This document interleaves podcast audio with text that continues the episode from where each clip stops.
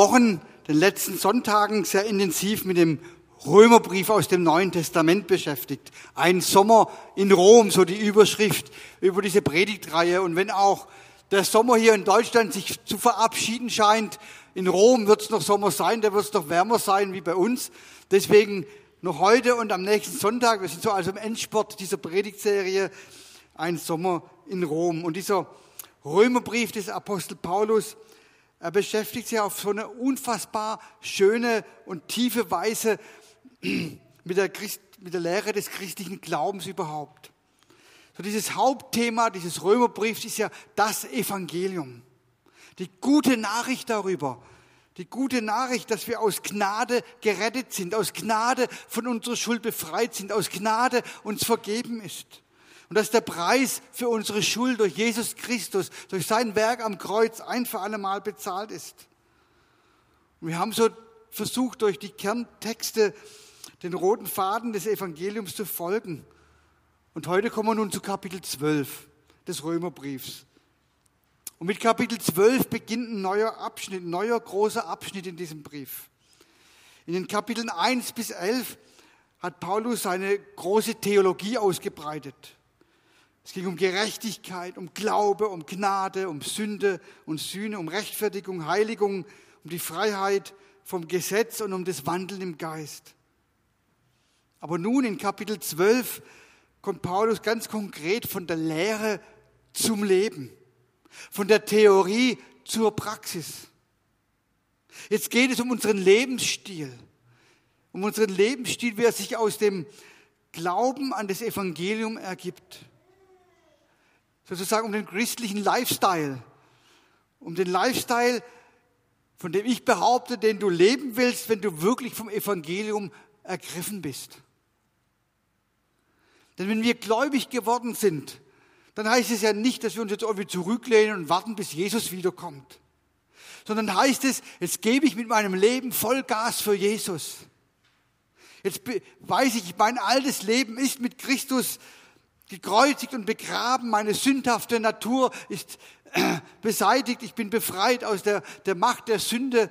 Ich darf nun leben und mit dem neuen Leben, das er mir gegeben hat. Ich bin mit Christus auferstanden und seine Kraft, seine Auferstehungskraft, die Kraft, mit der Jesus auferweckt wurde, diese Kraft lebt jetzt in mir. Und Paulus beginnt hier in Römer in den Kapitel 12 und schreibt, weil Gott so barmherzig ist, fordere ich euch nun auf, liebe Brüder, und ich ergänze, und Schwestern, euch mit eurem ganzen Leben für Gott einzusetzen. Es soll ein lebendiges und heiliges Opfer sein, ein Opfer, an dem Gott Freude hat. Das ist ein Gottesdienst, wie er sein soll. Deshalb orientiert euch nicht an dem Verhalten und an den Gewohnheiten dieser Welt sondern lasst euch von Gott durch Veränderung eurer Denkweise in neue Menschen verwandeln. Dann werdet ihr wissen, was Gott von euch will. Es ist das, was gut ist und ihn freut und seinem Willen vollkommen entspricht. Alles, was Paulus jetzt über den christlichen Lebensstil ausführt, basiert auf diesem Wörtchen weil. Weil weil Gott so barmherzig ist. Mit diesem Einstieg fasst Paulus alles zusammen, was er in den elf Kapiteln vorher ausgebreitet hat. Dieses kleine Weil ist so spielentscheidend, denn es begründet die Motivation hinter allem christlichen Tun. Ist die Frage, was ist eigentlich deine Motivation, christlich zu leben? Ich habe drei Töchter. Und als meine Töchter noch klein waren, habe ich die Erfahrung gemacht, ich kann meine Kinder auf zwei Wege zum Gehorsam erziehen. Ich kann sie motivieren durch Angst oder ich kann sie motivieren durch Liebe. Ich kann sie unter Druck setzen, ihnen mit Bestrafung drohen, sodass sie dann aus lauter Angst das tun, was ich eigentlich von ihnen möchte. Wenn du jetzt dein Zimmer nicht aufräumst, dann, dann darfst du nicht zu deinen Freunden gehen, dann gehen wir nicht ins Kino, dann wird das und das eintreten. Aber Angst ist keine gute Motivation. Wer aus Angst handelt, der wird schon bald schlapp machen. Das ist keine Motivation, die freisetzt, sondern das ist etwas sehr Einengendes. Ich kann meinen Kindern aber auch meine bedingungslose Liebe zeigen, ihnen deutlich machen, dass ich für sie bin, dass ich zu ihnen stehe. Auch wenn Dinge kommen, wie Elisabeth vorhin erzählt hat, wenn plötzlich die Polizei vor der Tür steht oder die Kinder rauchend um die Ecke kommen und ich völlig erschrocken bin. Und dann werden sie, auch wenn es Zeit braucht, Vertrauen und Liebe und Güte aufzubauen, dann werden sie in Vertrauen und Dankbarkeit auf meine Liebe antworten. Und ganz ehrlich, die erste Art, also über die Angst zu arbeiten, ist manchmal viel, viel leichter. Da bekomme ich viel schneller, was ich will. Ich bekomme meine Kinder viel schneller zum Gehorsam gezwungen. Aber das ist doch eigentlich das, was ich im Grunde als Vater nicht will. Ich will doch zu meinen Kindern langfristig eine Beziehung der Liebe und des Vertrauens haben. Und ich hoffe, ihr Väter und ihr Mütter, ihr wollt es auch alle. Ich will sie freisetzen für ihr Leben und dass sie wissen, hey, wir haben einen Papa voller Liebe und voller Güte, der stärkt mir den Rücken, der steht zu mir auch, wenn es mal die Kacke am Dampfen ist, wie man so schön sagt.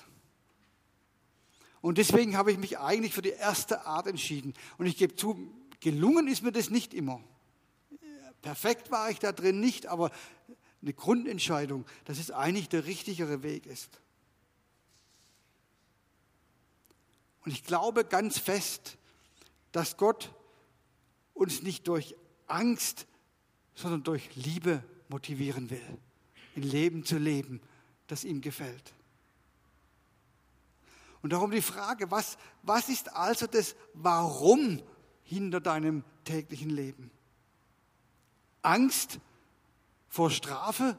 Also wenn ich jetzt das nicht getan habe, was eigentlich Gott von mir will, dann kommt eine Strafe, ja, dann wird, er, dann wird was misslingen, dann wird irgendwas passieren, was schlecht ist in meinem Leben, ja. Und dann muss er mich halt irgendwie so darauf hinweisen, wenn ich nicht genug Bibel lese oder wenn ich jetzt schon wieder nicht gebetet habe. Oder Dankbarkeit über diese Gnade Gottes. Handelst du, weil Gott rachsüchtig ist und dich bestrafen wird, weil du das glaubst, so ist es? Oder handelst du, weil Gott barmherzig ist und dich freigesetzt hat? Die Motivation für unseren christlichen Lebensstil sollen wir aus dieser Gnade und dieser Barmherzigkeit Gottes beziehen.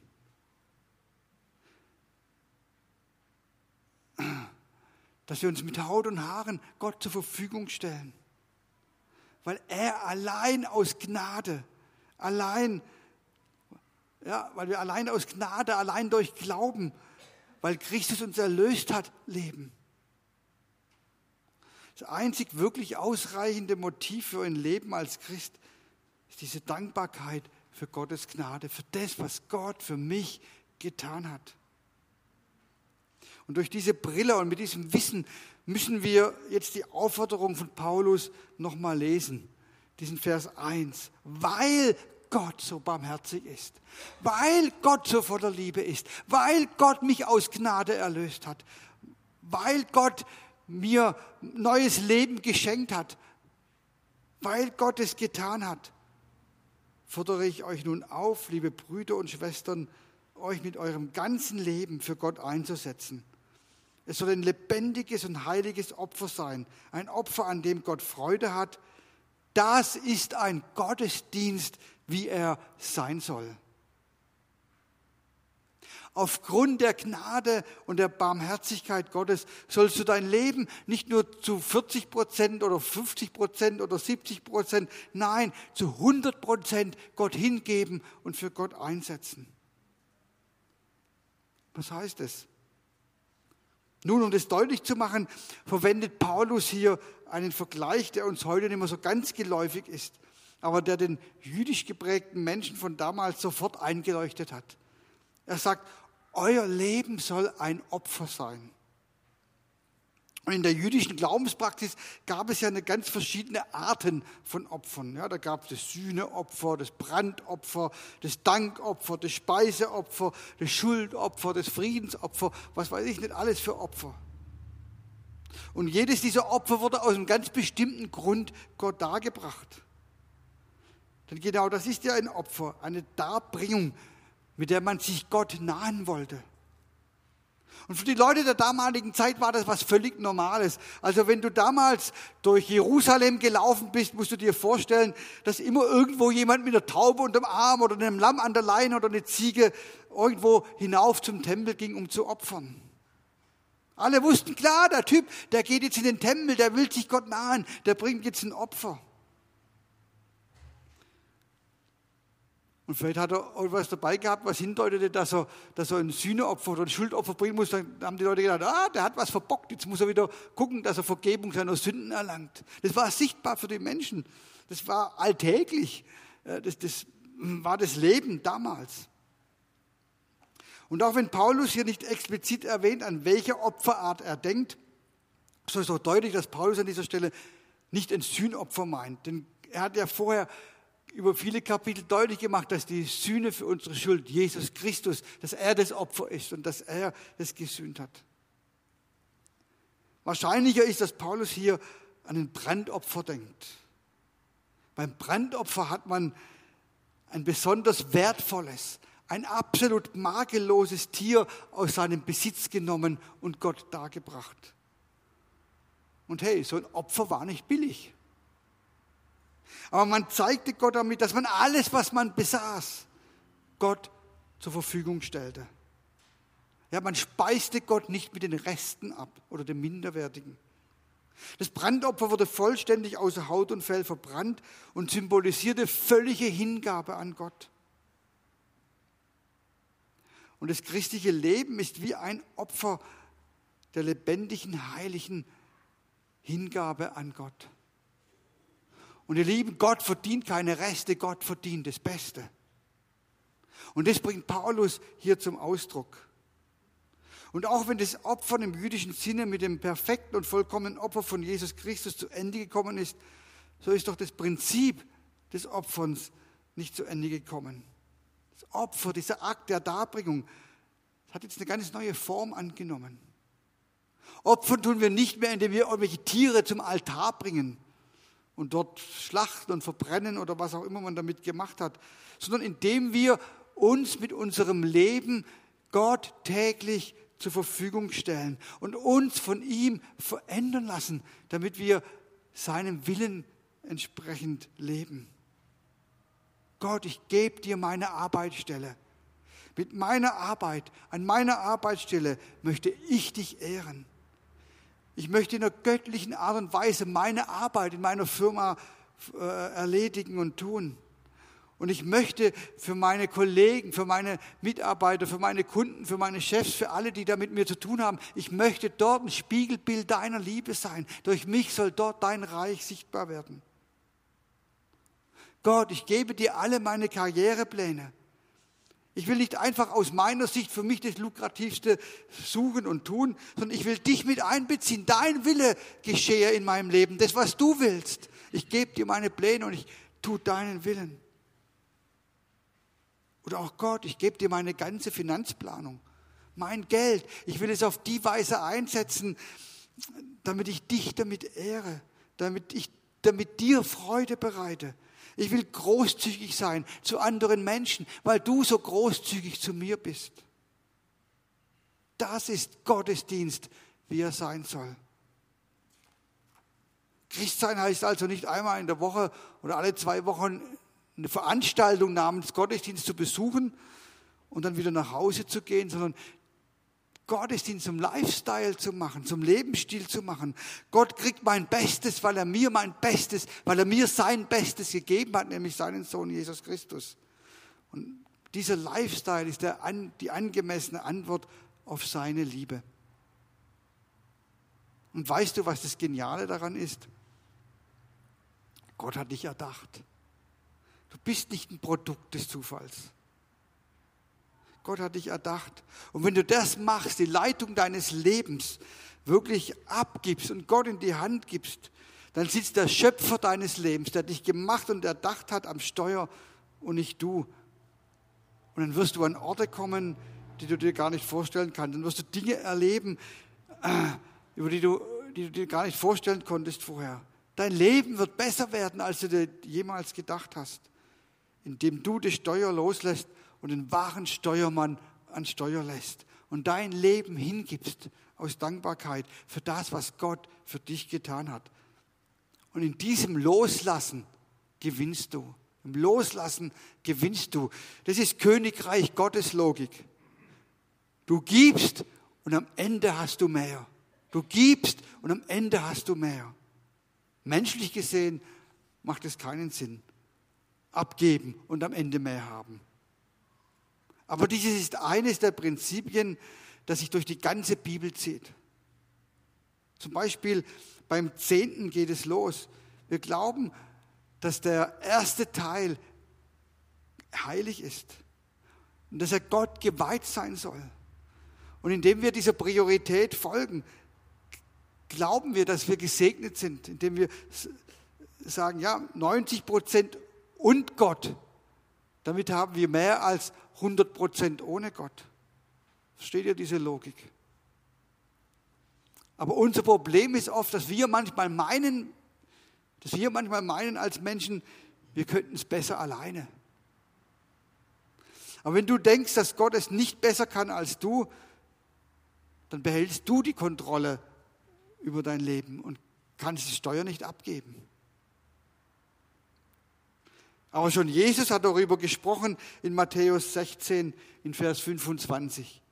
Dort schreibt, dort sagt er, wer versucht sein Leben zu behalten, der wird es verlieren. Doch wer sein Leben für mich aufgibt, der wird das wahre Leben finden. Starke Aussage von Jesus. Wenn dieser Herrschaftswechsel in deinem Leben stattgefunden hat, wenn du dein Leben aufgibst im Sinne von, ich will bestimmen, ich sag, wo es lang geht, mein Wille soll, soll an erster Stelle stehen. Wenn du dein Leben aufgibst und es Gott hingibst, wirst du das wahre Leben finden, sein Leben, was in dir dann zur Entfaltung kommt.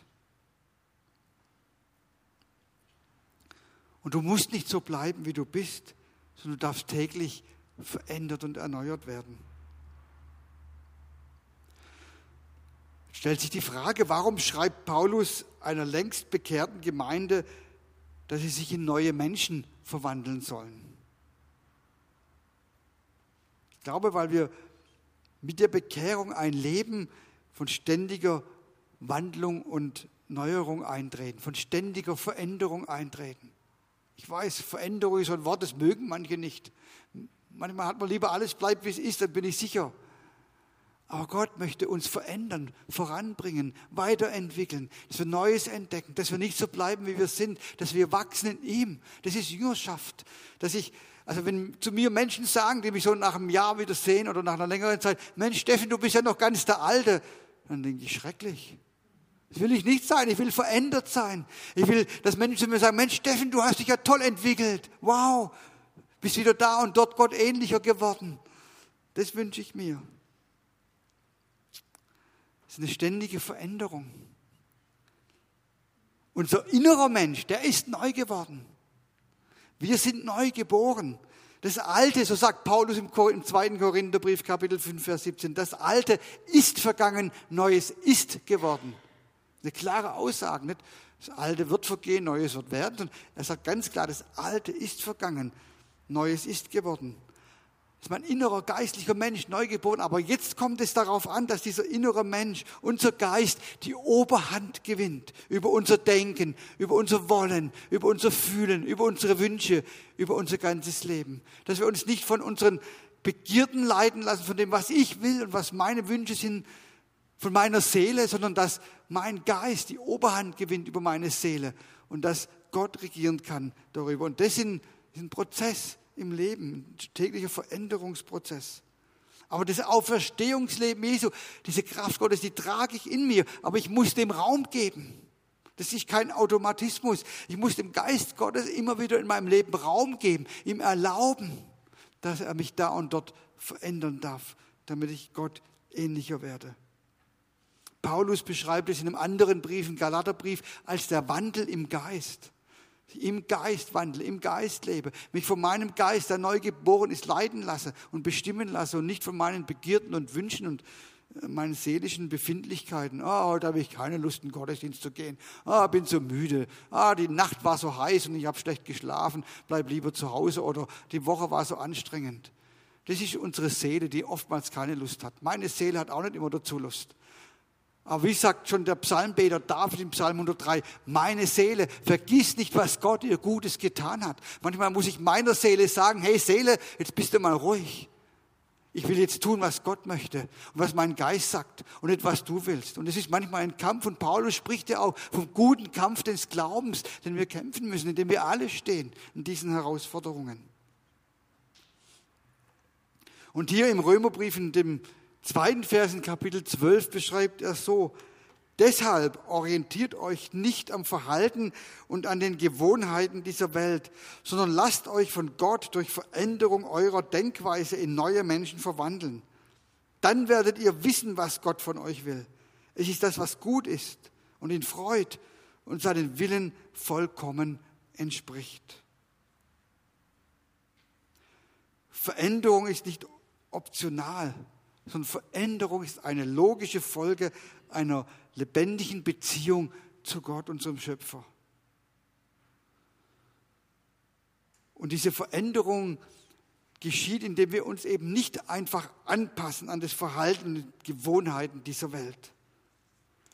Denn in dieser Welt läuft so manches und so vieles ja völlig daneben. Und deswegen kann das nicht der Maßstab sein. Hey, und wie oft haben wir uns als Christen diesen Dingen angepasst? Wie oft übernehmen wir viele Gewohnheiten und Meinungen und Gepflogenheiten dieser Welt? Das ist eine Frage, die wir uns immer wieder ganz persönlich stellen müssen, wo wir den Heiligen Geist bitten müssen, Herr Heiliger Geist, hilf mir das zu erkennen. Gib mir, das sind manchmal so feine, ganz feine, wie eine Gratwanderung, so Feinheiten. Hilf mir das in meinem Leben zu sehen, wo ich in der Gefahr bin, mich den, den, den Denkweisen dieser Welt anzunähern oder anzugleichen und nicht dir anzugleichen. In der Welt ist es üblich, über schwache Menschen herzuziehen und vielleicht sogar noch schlechte Witze zu machen und zu lachen.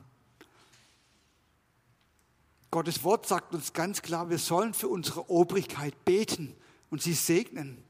Und wisst ihr, manchmal bin ich schon schockiert, was auch Christen für negative Posts über unsere Politiker in Facebook schreiben, wie sie herziehen über, über politische Entscheidungen. Man kann darüber denken, wie man will. Man darf ja auch anderer Meinung sein, aber manchmal empfinde ich das als unwürdig und denke, hey, wir sollen für unsere Obrigkeit beten. Wir haben einen ganz anderen Auftrag und sie segnen. Und wir machen manchmal als Christen darüber Witze oder reden schlecht in einer Weise, wie es in dieser Welt halt üblich ist. Klar, wir leben noch in dieser Welt. Aber unser Mindset, unser Lifestyle, der soll nicht mehr von dieser Welt sein, sondern es soll der göttliche Lebensstil sein. Weil wir uns erneuern lassen in unserem Denken, weil wir uns verändern lassen in uns, unserem Verhalten. Und wisst ihr, die großen Kämpfe, die finden in unserem Denken statt. Ja, wo Ängste sind, wo Neid ist, Überheblichkeit, Egoismus. Das sind viele Dinge, die in unserem Denken stattfinden. Und wir müssen immer wieder lernen, dann auch solchen Gedanken einen Gedankenstopp zu setzen, zu sagen, nein, das ist nicht so, wie Gott denkt. Das entspricht nicht dem Willen Gottes. So denke ich jetzt nicht, sondern ich spreche das aus, was die biblische Wahrheit ist. Und ich will denken, das, was Gottes Art ist zu denken über diese Sachen. Das fängt ja auch bei ganz persönlichen Dingen an. Wenn dir jemand sagt, ach, du bist hässlich, du kriegst doch nichts auf die Reihe. Und wenn du diesen Gedanken akzeptierst, dann wird er sich hineinfressen in dein Leben. Und dann stehst du irgendwann vorm Spiegel und denkst, oh, wie sehe ich aus? Und, oh, und die anderen sind ja viel schöner wie ich. Und du hast gar keinen Blick mehr dafür, wie wunderbar Gott dich gemacht hat, weil jeder Mensch einzigartig ist. Und genauso, genauso auf so viele anderen Beispiele in unserem Leben. Und es ist wichtig, dass Gottes Wahrheiten in unserem Denken Raum finden, dass wir Gottes Wahrheiten über unser Leben aussprechen. Dass wir täglich erneuert werden dadurch, dass wir feststellen, was Gottes Wille ist. Man könnte es so zusammenfassen, Christsein ist eine tägliche Hingabe an den Willen Gottes, motiviert durch den Blick auf seine Gnade und seine Barmherzigkeit. Und hier in Römer 12 ab Vers 4 kommt Paulus dann ja auf die Gaben zu sprechen, die Gott uns gegeben hat.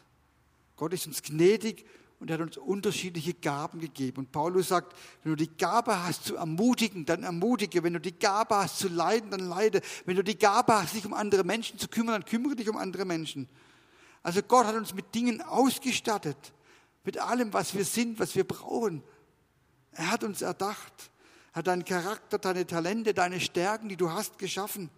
Er versorgt dich mit allem, was du brauchst. Das, was wir oft damit machen, ist, wir halten es fest in unseren Händen, was wir haben. Und wir glauben, wir gewinnen damit. Aber das Schlimme dabei ist, wenn du etwas empfängst und es nicht wieder loslässt, dann wird es sterben. Aber Gott hat Größeres mit dir vor. Er hat uns, er hat uns nicht als Endverbraucher unserer Gaben und unseres Lebens geschaffen sondern er hat uns geschaffen, damit wir ein Segen sind. Passt der Bogen wieder. Ich wusste nicht, dass du das vorhin sagst, dass wir Gesegnete sind und zum Segen für andere werden, dass wir diesen Segen weitergeben, dass das, was wir empfangen, von Gott weiterschenken, die Gaben gebrauchen, um anderen zu dienen. Dass wir loslassen, dass wir geben und dass wir darin wieder empfangen. Das ist die Königreich Gottes Logik. Du gewinnst im Loslassen. Und Paulus fordert uns dazu auf, weil Christus so barmherzig ist, gibt es nur die eine Antwort. Gib dein ganzes Leben ihm hin. Lass dein Leben los und gib es ihm. Und wenn du dein Leben hingibst, dann wirst du es gewinnen. Dann wird es reich werden. Dann wirst du beschenkt sein. Dann wirst du Gottes Güte und Gottes Herrlichkeit und Gottes Größe erleben in deinem Leben. Auch in den Herausforderungen, die dennoch sein werden. Das heißt nicht, dass dann alles nur wunderschön ist und toll ist.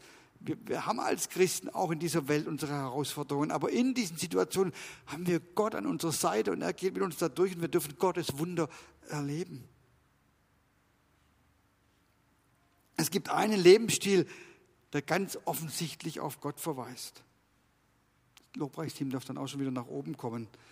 Es gibt einen Lebensstil, der ganz offensichtlich auf das Evangelium verweist. Wäre es nicht stark, so zu leben, dass andere in meinem Leben Gottes starke, befreiende, gute Nachricht erkennen? Dass andere in meinem Leben Gott sehen, diese Güte sehen, diese Gnade Gottes sehen, diese Liebe Gottes sehen. Nicht Gott als einer, der, der straft, als einer, der irgendwo fern weg ist, sondern Gott, der nahe ist, der, der barmherzig mit uns ist, ein Gott voller Liebe und voller Güte. Und ich sage es nochmal, Gott ist es wert, dass wir ihm unser Bestes geben. Dass wir ihn nicht mit irgendwelchen Resten abspeisen, sondern ihm unser Bestes geben. Weil er hat auch sein Bestes für uns gegeben, nämlich Jesus Christus. Ist das, wofür du lebst, es wert, dass Jesus für dich gestorben ist? Diese Frage möchte ich schließen. Ist das, wofür du lebst, es wert, dass Jesus dafür gestorben ist? Eine Frage, die wir uns stellen müssen. Spiegelt mein Leben das wieder? Ist mein Leben eine Antwort auf das, was Jesus für mich getan hat? Sein Opfer für mich, seine Hingabe für mich, seine unaussprechliche Liebe für mich. Ist das, wofür ich lebe, ist das wert, was Jesus, Jesus dafür gestorben ist, dass Jesus das getan hat? Ich möchte euch einladen, dass wir aufstehen und beten.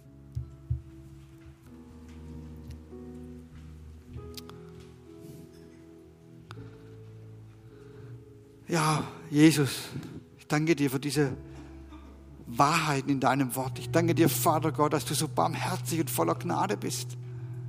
Dass du uns erlöst hast, neues Leben gegeben hast, uns in deiner Gnade unsere Schuld vergeben hast, uns keine Schuld anrechnest, uns nicht mehr verurteilst und verdammst, sondern nur noch uns liebst und dass deine Liebe da ist. Dass du uns herausgeholt hast aus dem Leben in der Finsternis und dass du uns hineinversetzt hast in dein Reich, ein Reich des Lichts, dass wir in deiner Gegenwart sein dürfen, dass wir dich erkennen durften. Ich danke dir für diese Gnade und für diese Barmherzigkeit.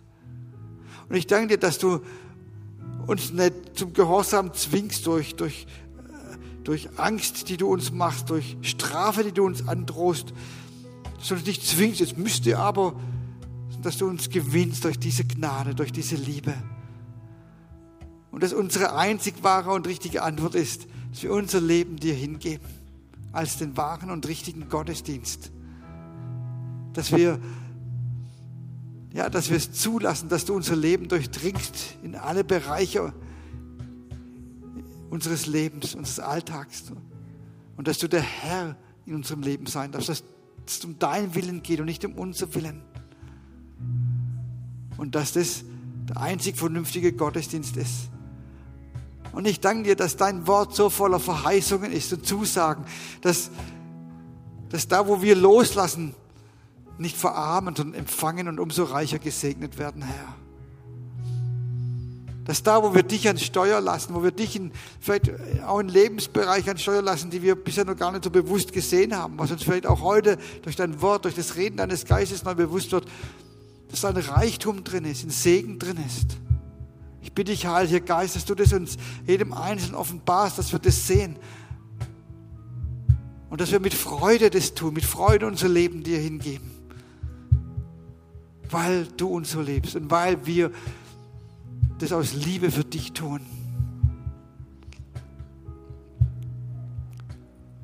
Danke, Herr. Und ich bitte dich, Heiliger Geist, dass ja auch diese Frage uns bewegt, auch in der kommenden Woche, dass, dass du uns damit nachgehst, dass wir jetzt nicht nach Hause gehen und dann das abhaken, sondern diese Frage, dass das, wofür wir leben, ob es es wert ist, dass du dafür gestorben bist. Und dass wir es zulassen, dass du uns zeigen darfst, wo in unserem Leben Veränderung und Korrektur nötig ist.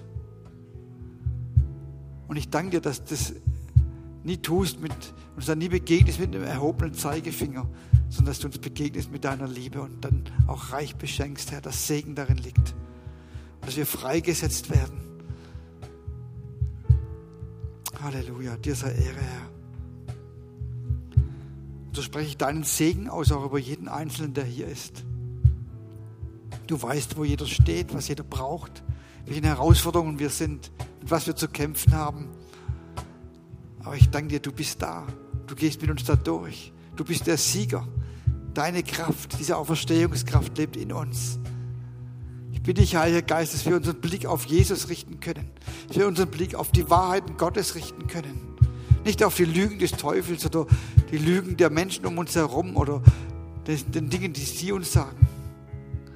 Bitte dich, dass wir erkennen, wo wir uns vielleicht Verhaltensweisen dieser Welt angeglichen haben und irgendwie auch so leben, weil alle um uns herum so leben und uns gar nicht merken, dass es völlig daneben ist. Dass wir es erkennen dürfen.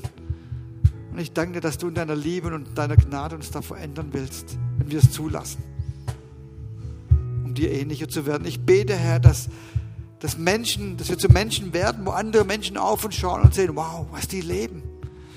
Da ist was. Wow, das ist, das möchte ich auch haben. Und dass wir ein lebendiges Zeugnis sind. Und so wie es Paulus mal auch schreibt, ein lebendiger Brief, geschrieben an die Menschen um uns herum. Und du willst es für jeden, du willst es jedem von uns schenken, weil jeder dir wichtig ist weil du jeden liebst, für jeden gestorben bist. Halleluja. Danke, Jesus.